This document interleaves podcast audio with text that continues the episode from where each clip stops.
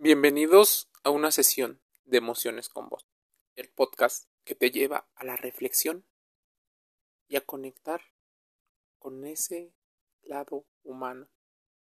El tema de hoy, estatus. Vamos a hablar de símbolos, esos que se han puesto de moda, el status quo, el manejo de las apariencias. Pero te preguntarás, ¿Qué es el estatus o el status quo? Literalmente, la forma en la que lo traducimos es en el estado en que. Es el estado de cosas de un determinado momento. Se usa para aludir al conjunto de condiciones que prevalecen en un momento histórico determinado y a la reducción de la fórmula diplomata. Generalmente, también se emplea en la Real Academia Española para hacer alusivo a la fijación de un momento o de una jerarquía. En el uso político se suele cuestionar y constantemente se suele criticar acerca por parte de los movimientos sociales. Estos buscan aliviar o prevenir un problema de desigualdad. En otros campos, el status quo suele ser una tendencia al cambio, una preferencia exagerada por mantener la inercia de algunas de las cosas. Como ven, y como en muchas situaciones, no es la única mm, significado que la gente le da.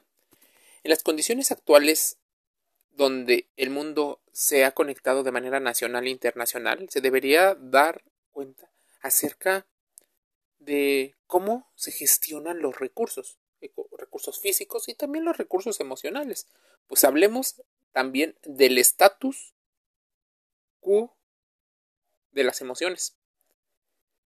Bueno, ¿quién logra tenerlas? Normalmente suele ser asociado con la persona más poderosa o con la persona jefe, que no es lo mismo que el liderazgo. La interpretación cultural muestra que no hay contradicción Resulta que el estatus social que ofrece, por ejemplo, un determinado vehículo, debido al costo económico que implica poseerla, se ha convertido en un símbolo de estatus social, ofreciendo una imagen de progreso y de bienestar económico sin importar la forma en la que lo obtuvo. Economía moral, podrían decir algunas personas. La búsqueda de una imagen que mejore la percepción que se tiene y no las sensaciones que se tienen al tener el dinero, se han convertido cada vez en algo mucho más grande, por lo cual muchas personas sueñan con tener vehículos de lujo, pero también vestir de determinadas marcas. Así, el vestido o la ropa ha sido símbolo de estatus social de manera histórica, cultural, ha servido para agudizar las diferencias sociales. El establecimiento de un famoso código de vestimenta para lo que es formal, para lo que no es formal, empieza a modificarse, pero no significa que dentro de las oficinas, de los centros educativos, no haya una desigualdad social. Además, este estatus va y gira en torno a la discriminación racial, discriminación de género. La discriminación racial se mezcla con este manejo simbólico de las apariencias como representan la conducta de las personas. Normalmente existe una tendencia a asociar el tono de piel blanco con más poder. Así, la mayoría de los medios eh, de comunicación occidentales los utilizan.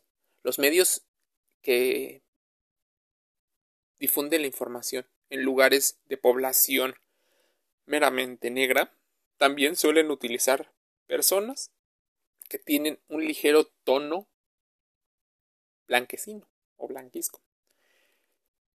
El uso del saco, por ejemplo, y la corbata en los hombres los convierte simbólicamente en personas supuestamente serias y difíciles de que se les asocie con actividades delictivas. Pero evidentemente no se considera algo tan evidente como el lavado de dinero, que existe. Así el dinero se vuelve una misión para establecer el estatus. En esta sociedad, la formalización y el conservadurismo presenta en la vestimenta un crecimiento continuo. En la última década es frecuente que el uso del traje y del saco y la corbata estén asociados a determinadas funciones y eventos que no cualquiera puede llegar a tener. Esto no ocurría décadas atrás, muchos hombres no tenían traje y no lo necesitaban. Hubo una situación de campaña en la cual se les dijo a diversas poblaciones que para ser formales necesitaban utilizar un determinado traje, y luego fue el color, y luego fue el material. Así, el conservadurismo y la elitización que se expresa en la vestimenta tiene sus nexos con el crecimiento de esta tendencia y otras expresiones de nuestra vida social. Saben que ahora el athleisure, que es la combinación de ropa formal e informal, está cobrando mucha importancia, pero sigue preservando situaciones en las cuales las mujeres tienen que usar zapatillas o calzado descubierto, eventualmente tacones, y los hombres siguen utilizando ropa más holgada para verse un poco más grandes. El peso de las apariencias y de su asociación no solo se vincula entonces con la condición socioeconómica, sino con la condición educativa y de valores, esos de los que parece que estamos diferenciando entre lo bueno y lo malo. ¿Cuáles son 11 símbolos de estatus que se han puesto de moda? Por ejemplo, el tomar y el tener algunas botellas ¿sí? de alcohol, de agua. Se ha vuelto un símbolo tener ciertas zapatillas o calzado incluso deportivo. El uso de bolsas o bolsos de ciertas marcas. Si antes el estatus social se medía por el tamaño de las perlas o de estar en posesión o no de alguna de estas marcas, ahora esos símbolos de estatus han cambiado. Un poco tal vez, porque recordemos que el estatus busca mantener a unas personas encima de una jerarquía y teniendo a los demás por debajo. La democratización de la moda ha hecho que esta situación se vuelva complicada. No en el sentido de que ahora todos tienen acceso a ella, sino que en el que las personas han optado por empresas que han batallado por la calle.